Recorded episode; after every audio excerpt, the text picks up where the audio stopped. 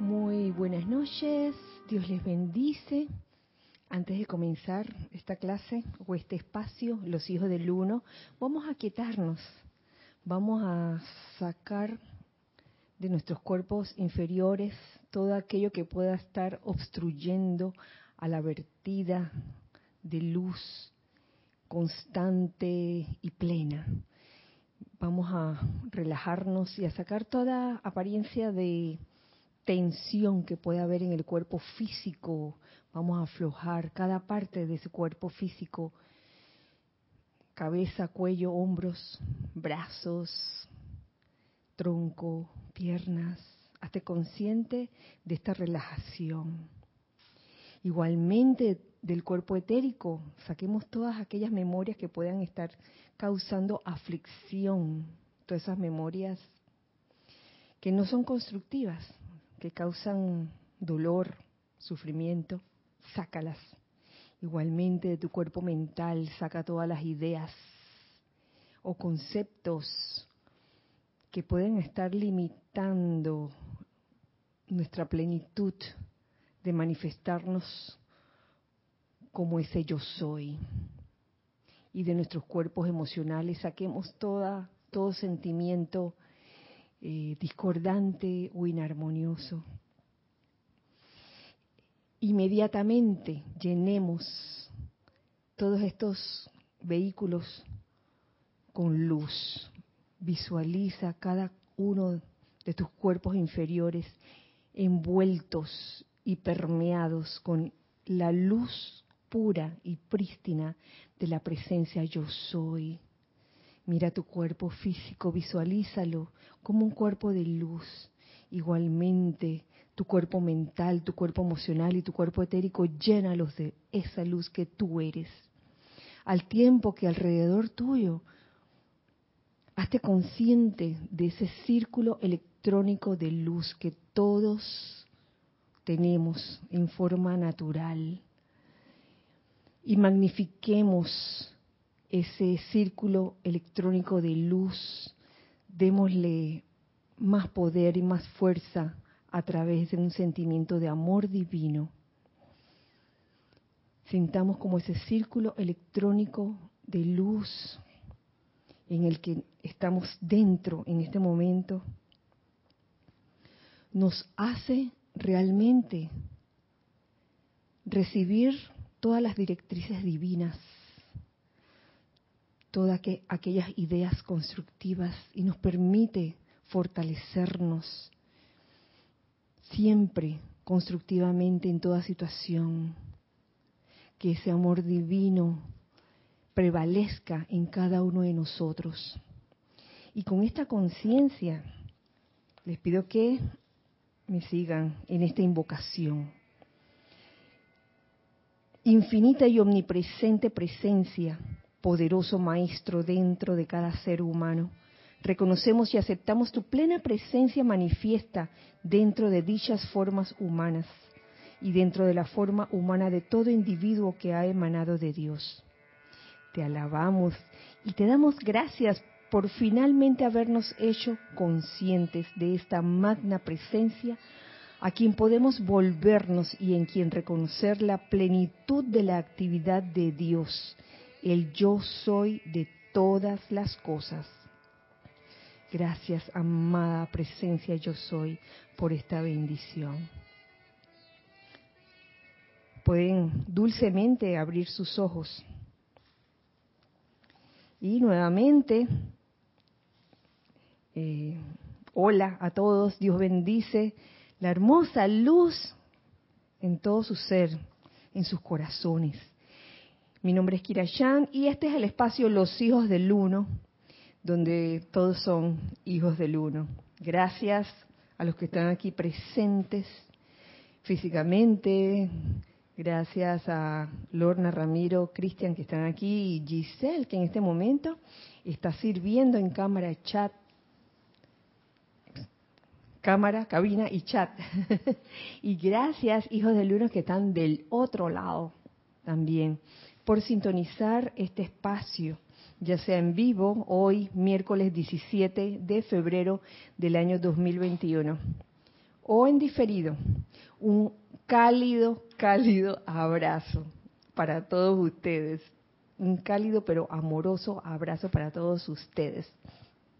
Antes de iniciar eh, pues esta sesión, esta, este espacio, quería abrir un paréntesis para hacerles el grato anuncio de que este domingo 21 de febrero tenemos el servicio de transmisión de la llama de la misericordia. Este es el servicio de transmisión de la llama que corresponde al mes de febrero. Si bien el mes pasado lo dedicamos a la llama de la voluntad de Dios en Darjeeling, este mes lo dedicamos a la llama de la misericordia y compasión de la amada maestra ascendida Lady Kuan Yin, cuyo retiro se encuentra en Beijing, China. Así que están todos invitados a participar de esta fiesta, porque, cada uno de estos servicios no es no son una actividad obligada. Esto es lo hermoso. El que no quiere participar, bueno, que no participen, no importa. Importan los que sí quieren y si quieren unirse a este evento, a esta actividad de luz, eh, donde vamos a estar magnetizando esa energía tan especial como lo es la llama de la misericordia, con la amada Maestra Ascendida Lady Kuan Yin, que entre tantas cosas, eh, tantas cualidades como la misericordia, la compasión, nos trae también la importancia del silencio y también el donaire, que es una cualidad que tal vez no se, no se había visto tan a menudo en todos estos años. Siempre veíamos misericordia y compasión, pero cada vez aprendemos más y esa expansión de conciencias eh, va hacia adelante y hacia arriba. Gracias, Padre, por eso. El evento eh, iniciará la transmisión en vivo a las ocho y media de la mañana, hora de Panamá. Ocho y media de la mañana, hora de Panamá. Así que ya saben, pueden reportar sintonía por YouTube, que es el, la, la plataforma que se va a utilizar para este evento. Solamente YouTube, sí. ¿Perdón? Ah, sí. Y, no se olviden también de reportar sintonía en, Skype. Ajá, ajá, sí, sí, exactamente. Eh, es muy importante que al reportar sintonía escojan una de las dos formas, ya sea por Skype o por YouTube, no en las dos, para no confundir a el hermano o la hermana que esté recogiendo esos reportes de sintonía, porque entonces ve la repetición y quedamos con una lista doble y esa no es la idea. Entonces les pido por favor que se reportan por que se reporten por Skype o por YouTube. Por Skype puede ser antes de las ocho y media y por YouTube eh, sería pues en el momento en que se inicia la transmisión en vivo. Así que están todos invitados en el eh, se, ha, se, ha enviado, una circular el día de hoy a todos los que están inscritos en la página. Eh, en esa circular aparece la senda escrita. Prontamente eh, se les enviará la, la, el video también de la senda prontamente, pero está la senda escrita y es igual que el del mes pasado en el sentido de que va a haber una senda norte y una senda sur, donde eh, el recorrido comienza obviamente en, el punto eh, donde está el retiro, en Beijing, China. Ahí comienza, eh, luego sigue con las islas Fiji, de ahí cruza el océano y pasa para el continente americano y pasa una serie de puntos o retiros o grupos hasta llegar a Panamá. Y en Panamá es donde comienza esta bifurcación entre senda norte y senda sur. Entonces uno sabrá según el, la ciudad en que se encuentra, si, si a uno le toca seguir la senda norte y la senda sur. Igualmente, estas dos sendas vuelven a unirse de igual forma, como siempre, como lo hemos hecho, para ir juntos a cruzar el, el, océano nuevamente para llegar a Islas Canarias, si no me equivoco. Así que, pero eso está ya en la circular. Eh, así que toda la información ahí está completa. Están todos invitados. Em, cerramos el paréntesis. cerramos en paréntesis y esta vez preguntamos a Giselle si, si hay hermanos reportando sintonía. Gracias. Sí, tenemos a Consuelo Barrera desde New York, a Mercedes Pérez eh, de Andover, es Mercedes, ¿verdad? Ajá, Andover, Massachusetts. Angélica de Chillán. De Chillán. y por acá, espérate, acá hay un poco de gente. Mónica Insunza, desde Valparaíso, Chile. Rolando Bani, de Valparaíso, Chile también. Denia Bravo, desde... ¿Dónde está Denia? En North Carolina. Ajá. Eh, Ana Julia Morales, desde el patio. Ana Julia. Naila Escolero, de, San, José. San José, Costa Rica. Noldin Baez desde el portal de la luz dorada, dice Noldin. Meto en Massachusetts. Massachusetts. Eh, Alex Bay desde el patio de San Miguelito, San Miguelito, Panamá. Nereida Janet Rey Rodríguez. Ah, ya, Nere. Nere, los nenes presentes. Los nenes. María Rosa del patio también, María Cristina Brito desde Tucumán, Argentina, Mario Pinzón desde el patio también, Marta Silio desde Córdoba, Argentina, Brickman Córdoba, Argentina, Roberto León desde Santiago de Chile, Isaac Roberto Ramírez desde Cárdenas, eh, Tabasco, México, Mirta Quintana, desde, desde Santiago de Chile, ah. Alonso Moreno, de Manizales, Colombia, Maricruz Alonso, desde Madrid, España. Elma Santana La Pollita, desde el patio de Betania también. Jimena Salinas, desde Ciudad de México. Mavis Lupiani, de, Lupiáñez desde Villa Girardino, Córdoba, Argentina. Cándida Morfa desde Campo Limber, Panamá. Rosaura Vergara desde Panamá también. Aquí dice, ah, está Isa. Isa Allen desde la República de Chiriquí, en Panamá.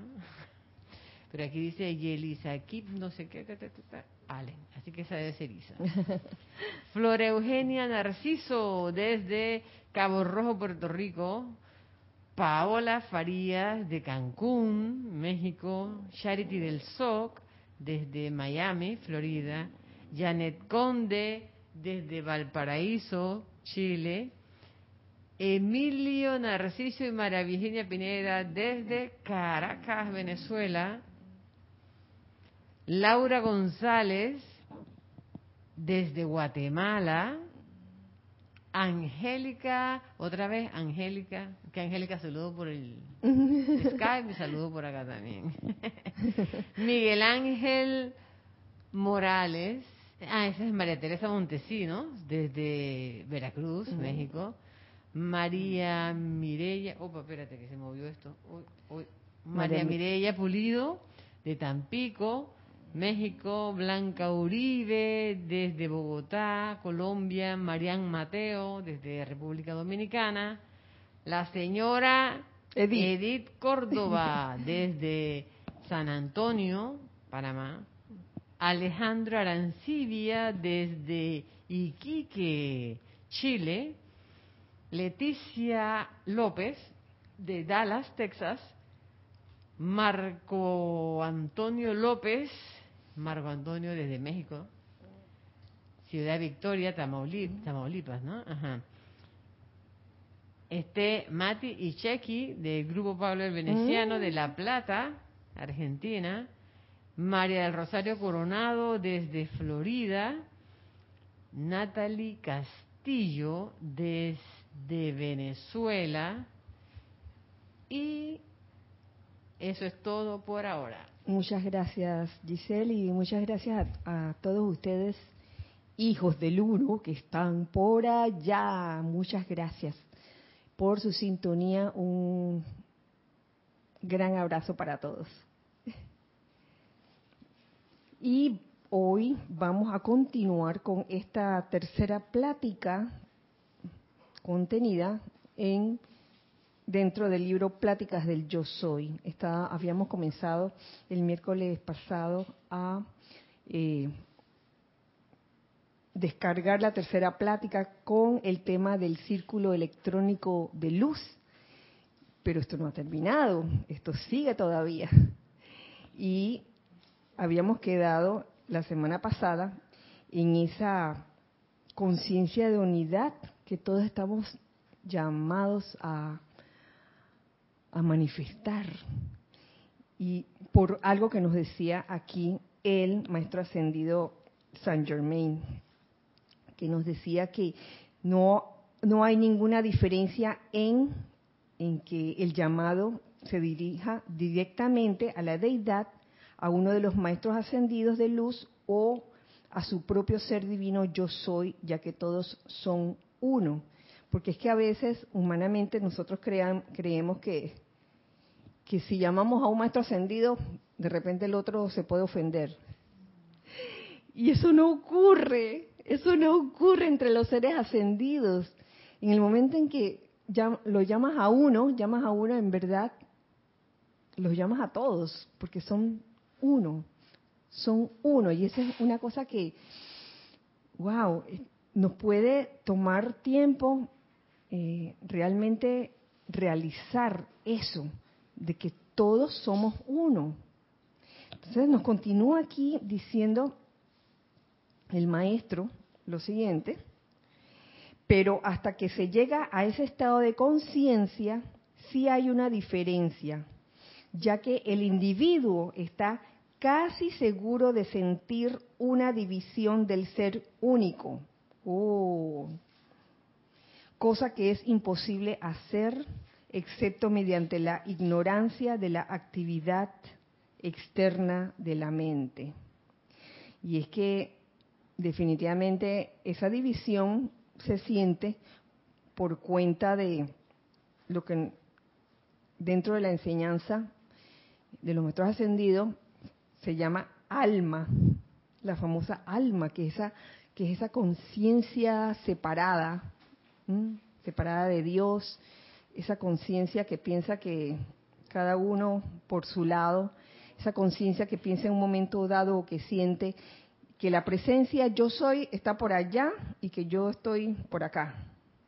Y que cada vez que hacemos ese llamado a la presencia yo soy, es como si estuviéramos haciendo una llamada de larga distancia, por allá, lejos.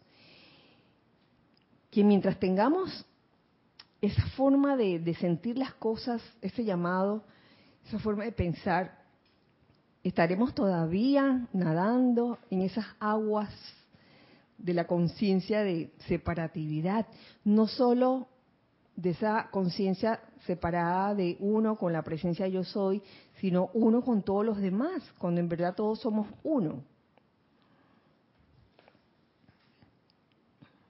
Cuando el estudiante piensa en la expresión externa, debería estar consciente en todo momento de que tal cosa, qué cosa la actividad externa, no es más que la actividad externa de la inteligencia única. y tú me asientes con la cabeza, Cristian, pero ¿qué, qué, qué puede querer decir esto? Cuando, el estudiante piensa en la expresión externa, en verdad es la actividad externa de la inteligencia única, cuidándose en todo momento de tratar de dividir en su propia conciencia este magno y único poder de Dios centrado en él. Entonces no entendemos lo que significa muchas veces eh, una actividad externa, una expresión externa. Pensamos, ajá, a ver, a ver, Cristian. Por eso es que en Misterios de Velado, uno de los primeros ejercicios que pone el maestro San Germán, ahí creo que está en la página 7, pues yo lo estaba comentando justo el sábado, es ese ejercicio de visualización que él pone de sentir la luz en el cuerpo, expandirla, y a la mitad del ejercicio dice, cuando ya llevas 10 minutos, haz el autorreconocimiento de saber que la expresión externa y tú son lo mismo, dice algo así, o sea, de reconocer, es que lo que está diciendo ahí, pero nosotros en la mente humana nos sentimos separados. Entonces, por eso es tan importante la clase de la lámina, cuando uno le pregunta a la gente y le muestra la lámina que, ¿dónde estás tú allí? Y la gente que, abajo, dice, ¡no! Tú eres todo eso. Entonces uno siente el, el, el, cuaternario inferior, el burrito, como decíamos antes, como si fuera una cosa separada de la presencia, que ese es el problema. Y el maestro ahí otra vez te está diciendo, no, es, una sola actividad. Lo único que en la mente hacemos esa separación y nos autocortamos de la fuente una. Entonces ese es el, el, el, trayecto que decían siempre antiguamente que ese era el camino más largo, ¿no? Entre la mente y el corazón y en verdad está ahí mismito, pero tenemos que recorrerlo para recordar que es una sola cosa. Así mismo es, Cristian. Eh, y nuestras expresiones externas pensamos que estamos separados. Y eso equivale a ese acto de magia que ustedes seguramente habrán visto en alguna de esas películas locas de, de magos donde esa misma, esa misma, yo, yo estaba, yo estaba imaginando, imaginando que, oye, ¿cómo sería esa expresión externa en donde te sientes separado? Y, y es cuando ponen una persona como en un cajón y el mago se encarga de cortarlo por la mitad. Entonces, es una ilusión lo que crea el mago. Sí, la, entonces la cabeza está de que moviéndose por un lado y las patitas, dice, dice Cristian, las patitas se están moviendo, los pies, los pies se están moviendo. Entonces vemos eso de esa forma, vemos como al, al el mago en, en esa mm, acto de ilusión, porque eso es lo que es, separa el parte del cuerpo de la parte superior, la parte inferior del cuerpo, y el público que lo ve jura que han cortado a la persona en dos mitades. Tremenda ilusión óptica. Y eso es lo que podría, eh, eso podría ser una analogía de lo que se acaba de decir también, porque tenemos esa ilusión de que estamos separados, de que nuestras expresiones externas o nuestras actividades externas no tienen nada que ver con el todo. Y sí tiene que ver, señores. Tal vez por ese, mm, esa ilusión de pensar que estamos separados, es que eh, comenzamos a meter la pata muchas veces. Y entonces el ego con minúscula comienza a hacer de las suyas porque él piensa que está separado de todo lo demás.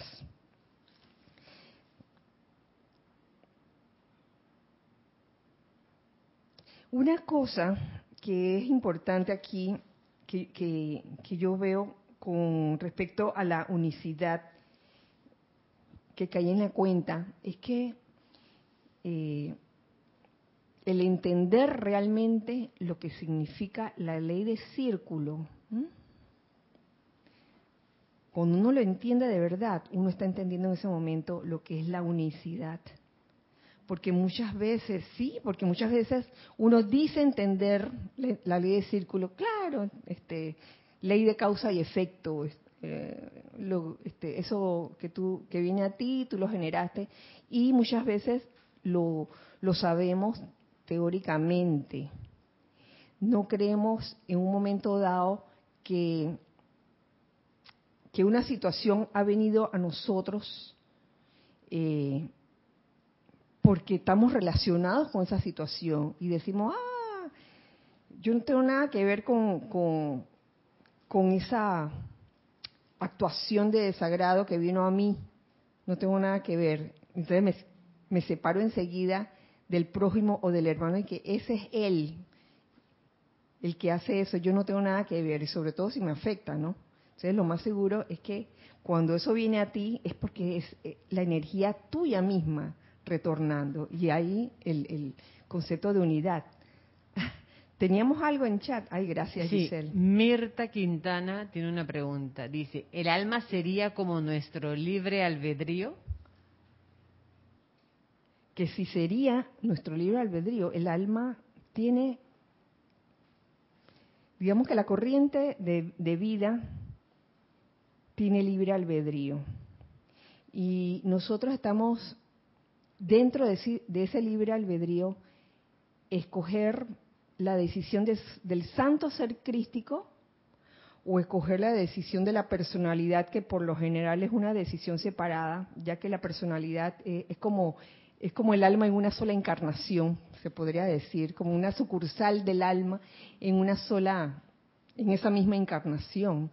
O sea, no, no es que el alma es el libre albedrío, sino que nosotros tenemos el libre albedrío de escoger mmm, si vamos a escuchar la queda voz del Santo Cristo propio o vamos a escuchar la voz de, de, del alma a través de, esa, de la personalidad en esa encarnación. Sería así. No sé si ustedes quieren agregar algo o están de acuerdo o no están de acuerdo. De que no estamos de acuerdo, protestamos. Sí, sí están de acuerdo.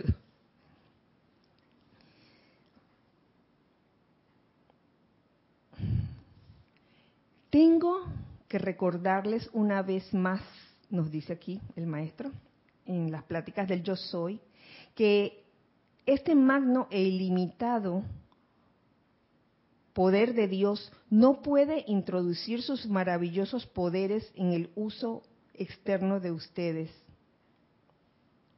sino por virtud de la invitación que le hagan. Ese es el libre albedrío. Uno escoge si uno quiere realmente que Dios o la presencia yo soy sea el, que actúa a través de uno o no. Solo hay una clase de invitación que puede alcanzarlo y liberarlo, y es el sentimiento de profunda devoción y amor de parte de ustedes. Sentimiento de profunda devoción y amor de parte de ustedes. Y eso incluye también el hecho de, de que este, este círculo electrónico de luz que todos poseemos, pues este, que no haya ningún otro poder externo que pueda penetrarlo, salvo el del amor divino. Y esto lo dice el maestro aquí a continuación. Una vez que se halla alrededor de sí mismo este cinturón o anillo electrónico, no hay poder alguno que pueda penetrarlo, excepto el del amor divino.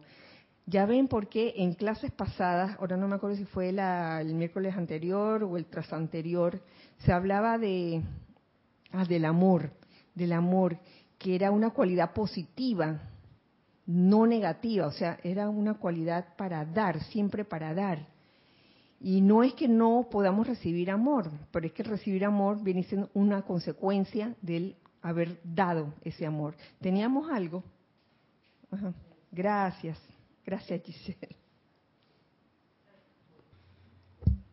Eh, María Cristina Brito dice, Kira, entonces si aparecen algunos vecinos que molestan, ¿eso significa que es algo mío que retorna?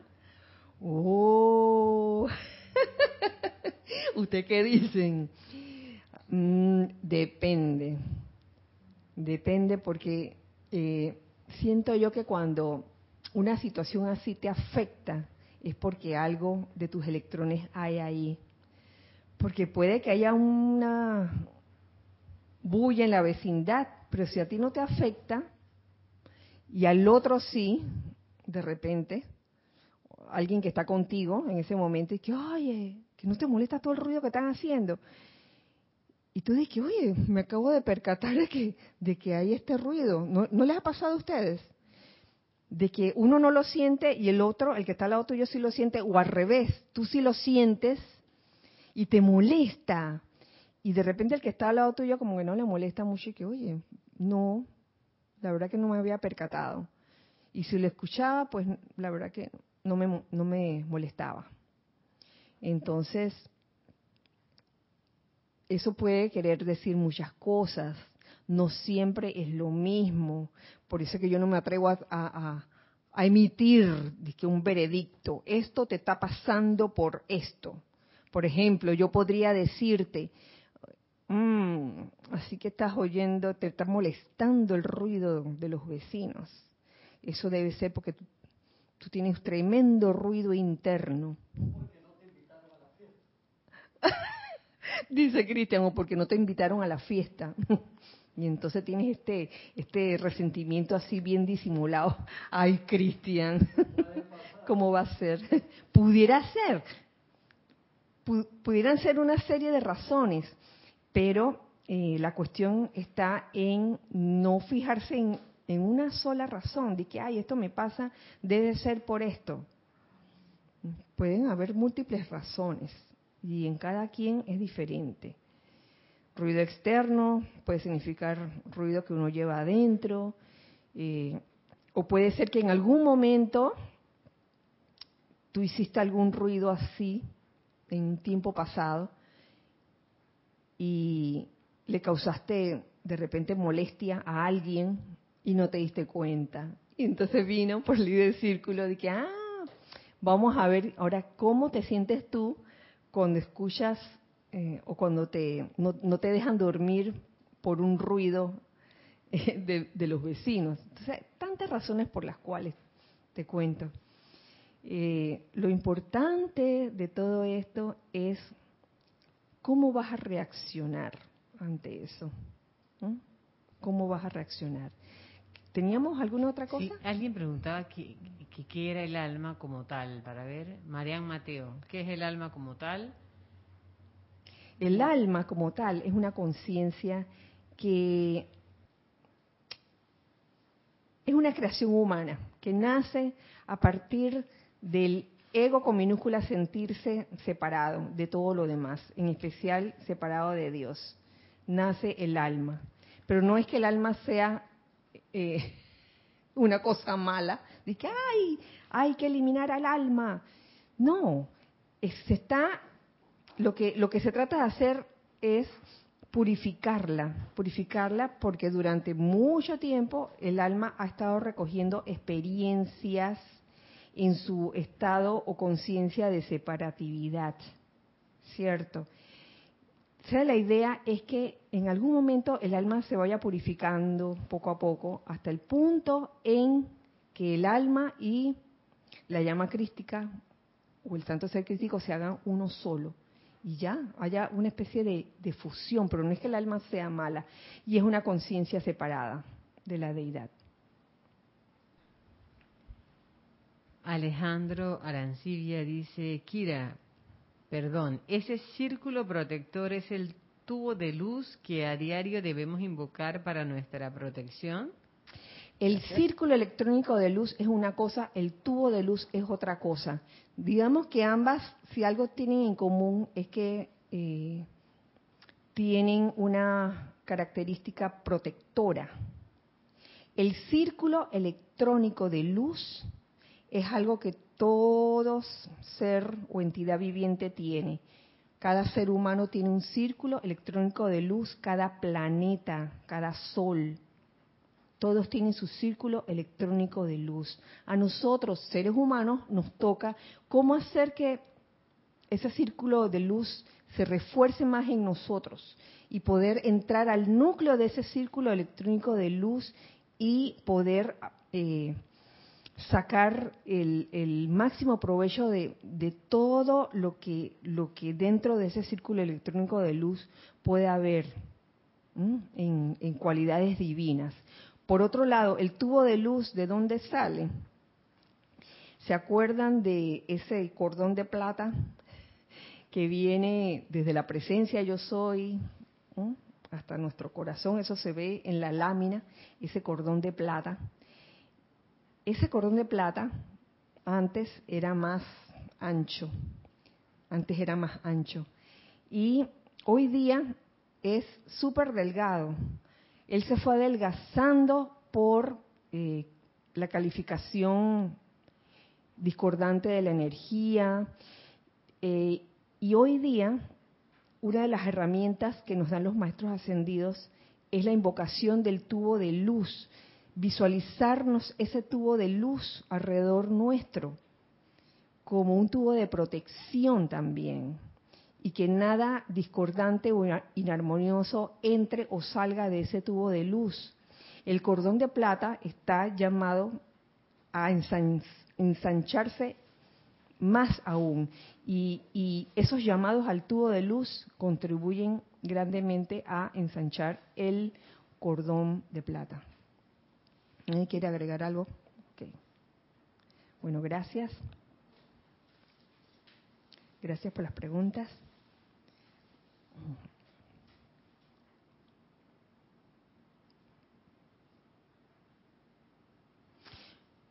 Habíamos quedado en que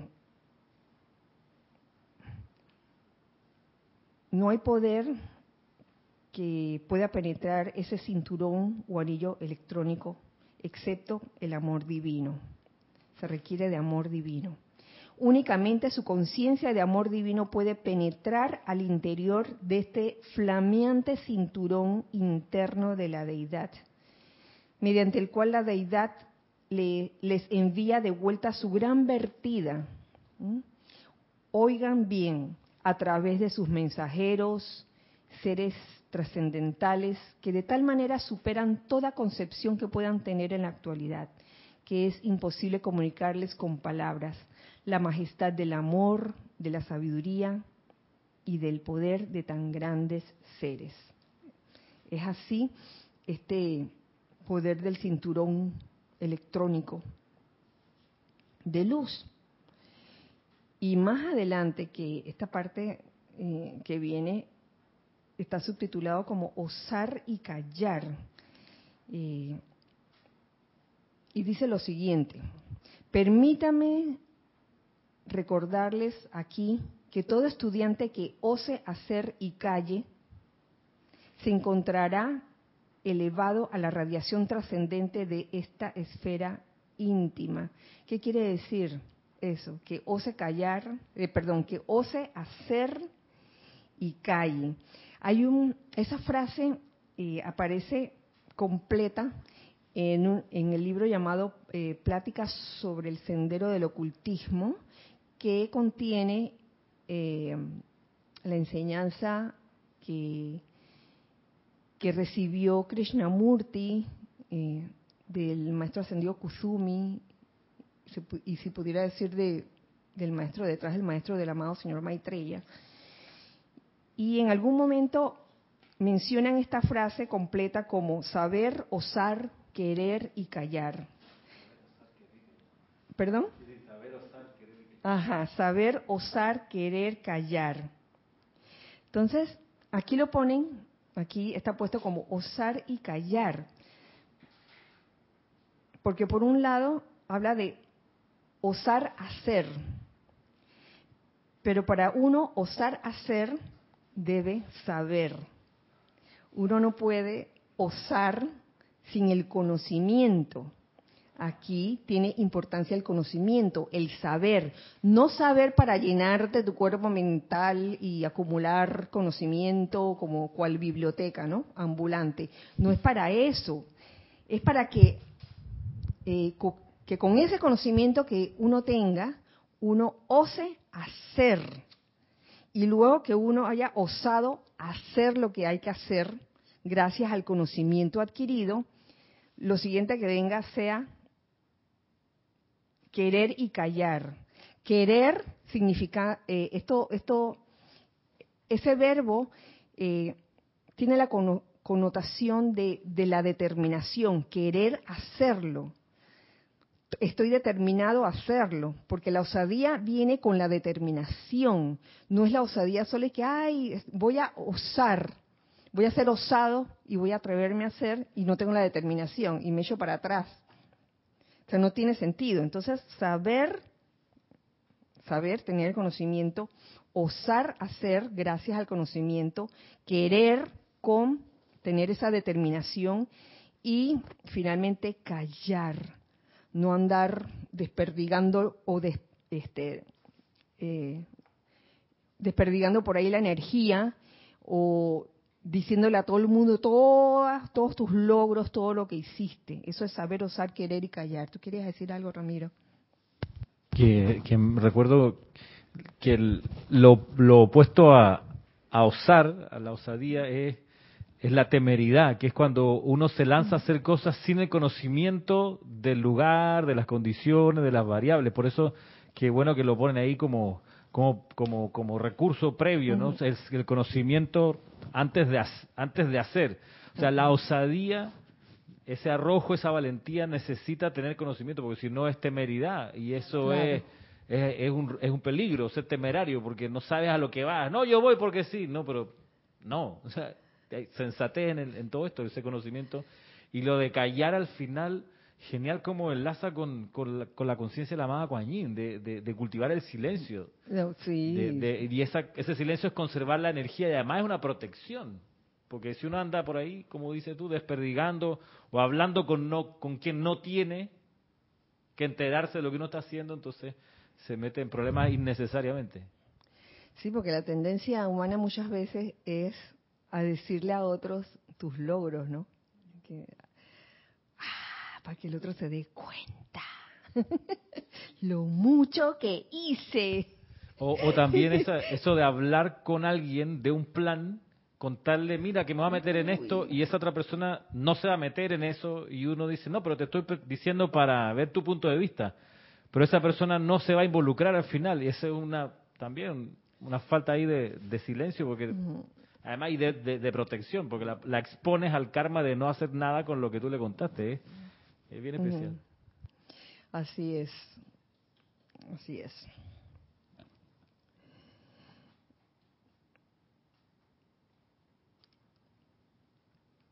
Cosa curiosa, y esto lo, lo, lo voy a decir porque hay que decir, es menester, lo, lo vi, lo, lo, lo vi escrito, eh, pero antes tenemos un anuncio, un comentario. Gracias, Giselle. Sí, eh, César Landello dice lo siguiente. Bendiciones quiera. Bendiciones, César. El alma es un disco duro donde se registran, donde se registran las violaciones de la ley. Tarde o temprano tienes que transmutarla para poder ascender. Así es. Tu alma registra todas las experiencias vividas. Es el anotador, como quien dice, que cuando esa alma está entre, encarnaciones, cuando ha salido de, una encarnación y está pues en los planos fuera de la encarnación, esa alma tiene el registro de todo lo que lo que lo que ha hecho. Entonces, eh, todas aquellas experiencias eh, digamos que tuvieron un resultado constructivo, armonioso, donde ahí se le se siguió la, la, directriz del Santo Cristo propio, uy, eso se va para el cuerpo causal. Y las que no se quedan ahí en el alma apuntadas en ese libro de registro, encarnación tras encarnación, hasta que en algún momento ya el libro quede limpio y diga, oye, ya, lo logramos. Gracias. Roberto León dice, Dios te bendice, Kira. Hola, Roberto, bendiciones. Ese poder del cinturón electrónico me hizo recordar la película Matrix, en la que al final Neo hace parar con, con una mano las balas que le disparan y caen sin hacerle daño, ningún daño. ¿Será algo similar este cinturón electrónico contra las energías discordantes? Mira, mira, en la película, yo me acuerdo de esa escena, Roberto. Lo que no dicen en la película es qué estaría sintiendo Keanu Reeves en ese momento. Pero si aplicáramos la enseñanza a, esa situación, si te fijas, cuando a él le comienzan a disparar y él nada más hace con la mano así, de frente, y las balas simplemente llegan, ni lo tocan y enseguida se caen, eh, pudiera haber sido de otra forma, pero fue así. Las balas, si, si, si, nos percatamos, no, no les hicieron daño a nadie. ¿Lo ves? Ahí yo veo el amor. Porque otra cosa hubiera sido si así que, ¡cha! Pongo la mano allí y vienen las balas y se, se detienen las balas y las balas ¡pra! vuelven a, a la persona que, que disparó, a las personas que dispararon y las mata por ejemplo. Ahí sí te hubiera dicho, oye, ahí está, de, repente que Keanu Reeves tenía, o Neo, tenía la intención de, no solo parar, de tener las balas, sino también hacer daño. Pero en este caso, si, si nos ponemos a analizar la cosa, él lo único que hizo fue defenderse. ¿Tú quieres decir algo?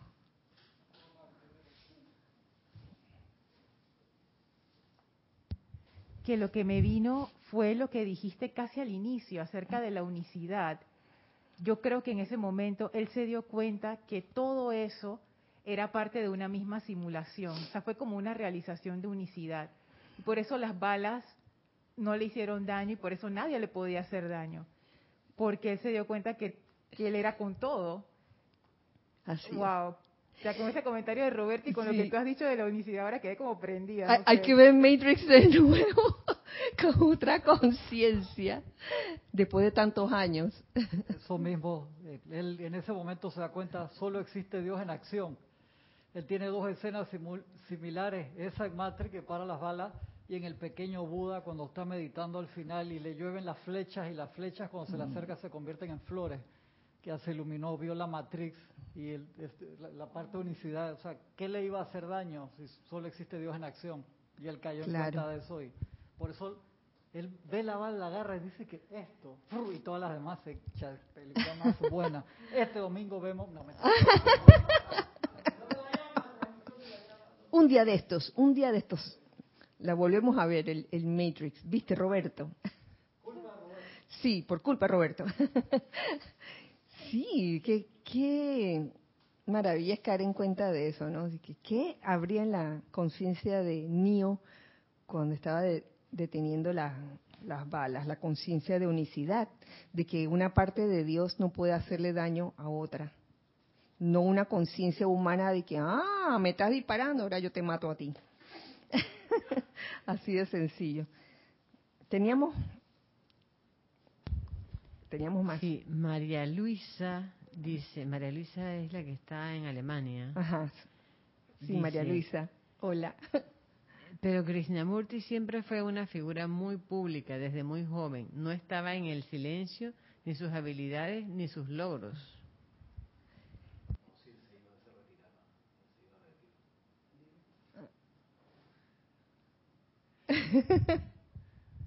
Bueno, en la biografía de, de, Krishnamurti, eh, se, se, comenta eso, ¿no? Que él, consciente de su gran desgaste físico y mental y emocional por tener una vida pública, él se retrata como seguido se iba a unos retiros personales, se metía en unas cabañas en un bosque en Estados Unidos, en, Europa, o sea, él, él, lograba ese equilibrio, pero aún así se resentía el cuerpo y pasaba por épocas de enfermedades que, que vaya, eran del agotamiento y, de la edad, qué sé yo, pero sí él, él tenía esa, esa prudencia de recargarse porque, porque era una figura pública y por más que no, por más que quería a veces eludir tanta fama, eh, la gente lo pedía y, y de todos modos tenía siempre una agenda de viajes y de conferencias bastante nutrida, pero sí tenía esa, esa inteligencia de apartarse un tiempo por varias temporadas lo hacía, ¿no? Por ahí está, lo pueden leer en la, biografía de él.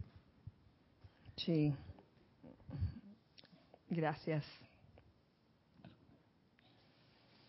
Y precisamente con respecto a esa obra eh, que se descargó a través de él a los pies del maestro, yo encontré dos versiones diferentes de esa frase. Que no es malo ni es bueno, ni, ni tampoco vamos a, a entramparnos mentalmente y que, ay, ¿cuál de las dos es la que es? En una aparece saber, osar, querer, callar. Y en otra versión de A los pies del maestro, encontré saber oír, querer callar. y me hizo una gracia. Yo dije, oh, y ambas no están, no están mal, ambas tienen, tienen su, tienen sentido, porque en la primera ya, ya, ya, ya se explicó un tanto, oiga, primero es tener algo de conocimiento para poder ser osado y no temerario, como tal, tal, como lo decía Ramiro, que eso me recordó mucho también a la diferencia entre perseverancia y terquedad. Una cosa es ser perseverante, oye, una y otra vez, vamos a hacerlo una y otra vez hasta que logremos el cometido, y otra cosa es la terquedad cuando la escritura en las paredes te está diciendo, oye, ya deja el asunto, vamos a otro asunto, y tú terco ahí, terco, terco, terco. Es como eh, que en ese momento, en la terquedad, no hay discernimiento, hay eso, terquedad. Eh, que no me importa, no me importa lo que esté pasando, yo voy a seguir adelante. En perseverancia, en la perseverancia sí hay discernimiento. Entonces, hay una diferencia entre saber osar, querer determinar, que es la determinación, y callar, y la otra connotación que encontré, saber oír, querer callar. Saber oír porque es bien difícil saber oír. Porque más fácil es hablar, hablar, hablar, hablar, hablar. Y a la hora de escuchar, uff, nos prácticamente nos tapamos los oídos para preparar lo siguiente que vamos a decir, o sea, hablando en términos generales, de saber oír, esa es una gran destreza, déjeme decirle, saber oír, tener esa determinación y finalmente callar. En fin, esto, esto lo menciono por si acaso alguien ve la otra versión y dice, oye, ¿y por qué aquí dice esto y, y veo otra cosa ahí. Y es por eso. Y no, no le demos que ese color a veces de la mente humana que, que se pone terco, pues, con la cosa, con el asunto. A ver. Marlene Galarza dice, entonces cuando viene la energía retornante, nada te puede hacer daño porque somos Dios en acción en todas partes. Ah. Más bien, es estar felices y tranquilos de que regresen para redimirlas. Ahora lo veo. Oye, Marlene, eso mismo es. Está iluminada, eso mismo es.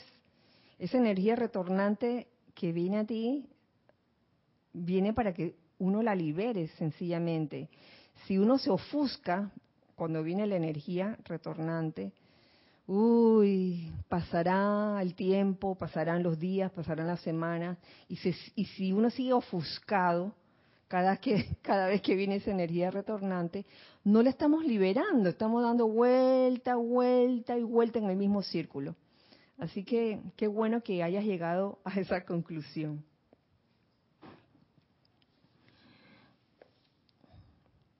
Continúo aquí.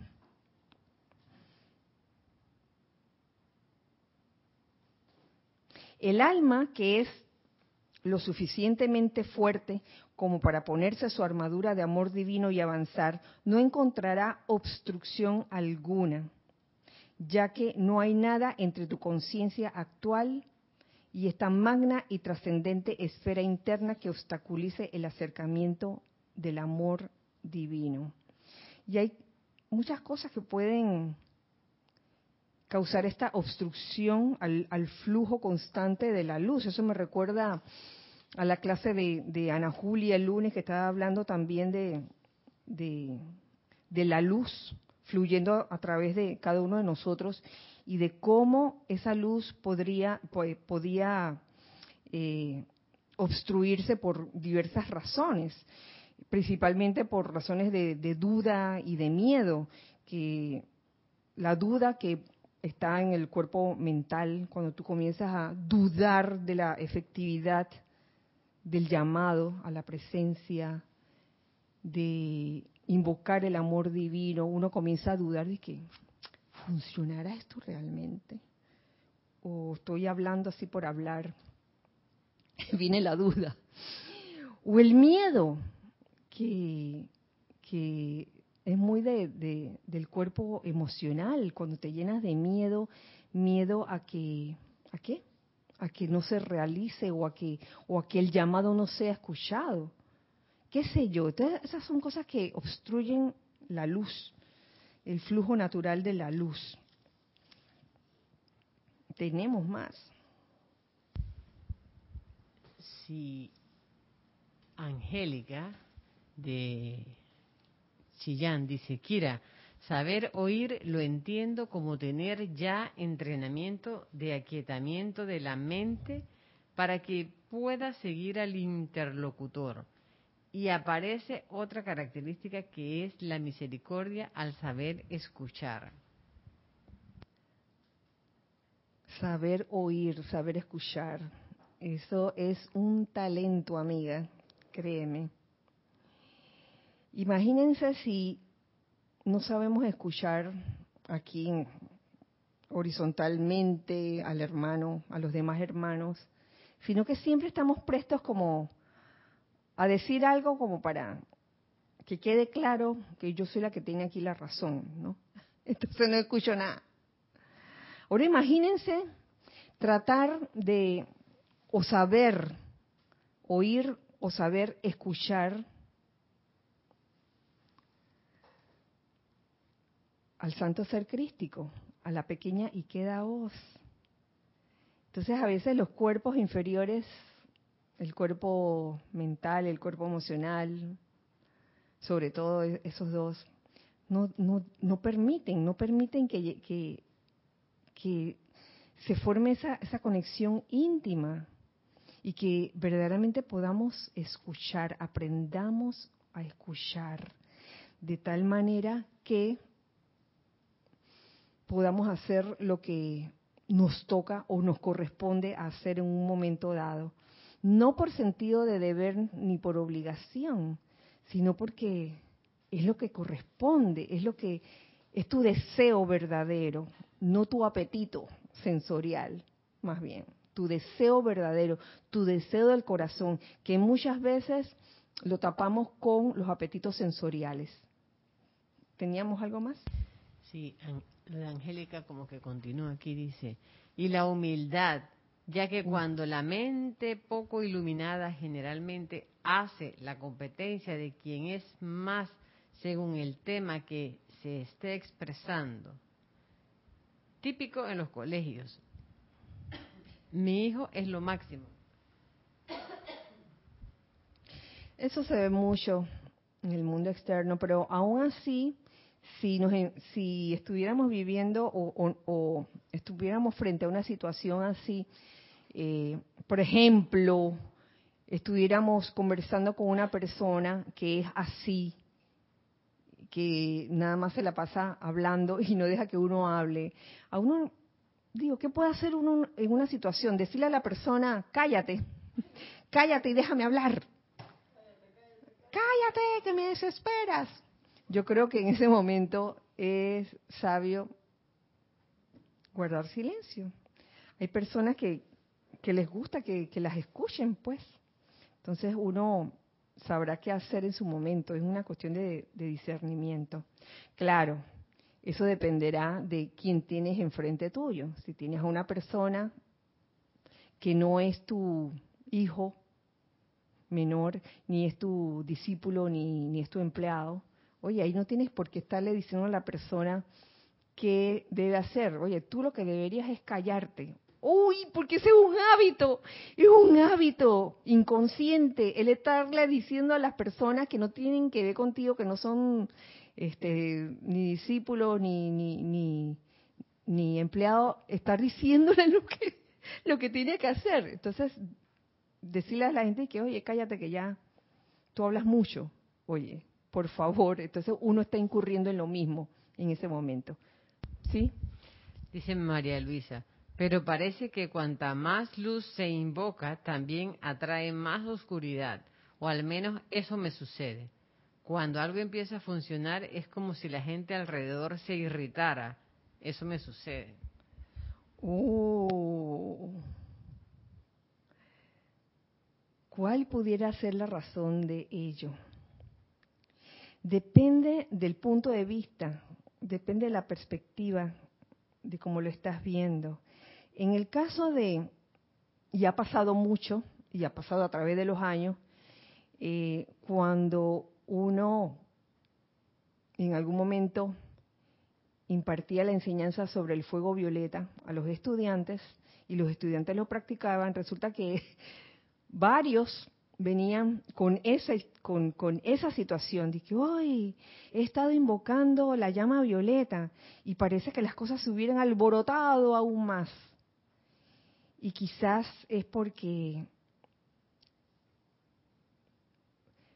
has llegado a tal momentum de llama violeta en ese ejemplo que puedes que puedes realmente liberar o redimir la energía mal calificada con la llama violeta. Entonces vienen más aparentemente este como si fuera que ay, como si fuera la pesadilla, pero depende de cómo lo mires, porque a nadie se le da mayor carga de la que puede soportar. Es por ley y eso también te lo dice la maestra ascendida Lady Kuan Así que depende de cómo mires las cosas. Si lo ves como oportunidades, oye, estoy invocando la luz y pareciera que vinieran más situaciones, es porque por ley estás en capacidad de enfrentarte a estas situaciones emitiendo más luz todavía. Arraxa Sandino dice, bendiciones a todos. Bendiciones, Arraxa. Kira, en efecto es fundamental mantener la guardia en alto, ya que puede venir una situación que te encuentre desprevenido o estés muy confiado y chacaplum, me doy un buen golpe. Oye, Raxa, ¿por qué estarás diciendo eso? Oye, nos pasa a todos, a todos, no importa que tengamos disque, seis meses en la enseñanza, o seis años, o diez años, o menos, o más. Nos puede pasar a cualquiera con un descuido de pensar de que de, tomar las cosas por sentadas. Decir que ay como ya yo tengo momentum de luz a mí no, no me va a pasar nada oh. Dejemos de hacer llamado pues a ver qué pasa. Entonces es mantener la guardia en alto y eso claramente lo aprendimos con la amada diosa de la luz Queridos hijos del uno, hemos terminado la clase. Sí, mira la hora que es, chico. Muchas gracias por su sintonía en este espacio. Muchas gracias por estar allí, por saludar, por sus comentarios. Un gran abrazo a todos. Recuerden, este fin de semana, este domingo, tenemos servicio de transmisión de la llama de la misericordia con nuestra invitada especial, la amada maestra ascendida Lady Kuan Yin desde Beijing, China. Transmisión en vivo a partir de las ocho y media de la mañana, hora de Panamá. Así que están todos invitados. Deseando en este momento que la magna presencia yo soy se manifieste plenamente a través de, de todos nosotros y que sea el amor divino el que siempre impere en nuestras vidas y que sea siempre nuestra decisión en todas nuestras acciones. Que así sea y así es. Nos vemos. Recuerden siempre que somos uno para todos. Dios les bendice y muchas gracias.